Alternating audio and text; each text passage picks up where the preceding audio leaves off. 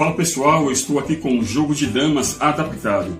Esse tabuleiro ele foi customizado. Meu sobrinho marceneiro ele construiu esse tabuleiro com 30 por 30 centímetros e ele é quadriculado com quadrados em marrom escuro e marfim. As peças elas são arredondadas, na verdade um octágono, e as outras são quadradas para ajudar na identificação. O quadriculado marrom escuro ele tem um furo onde as peças são encaixadas. As peças têm um pino para que você possa encaixar nesses furos e fazer o jogo.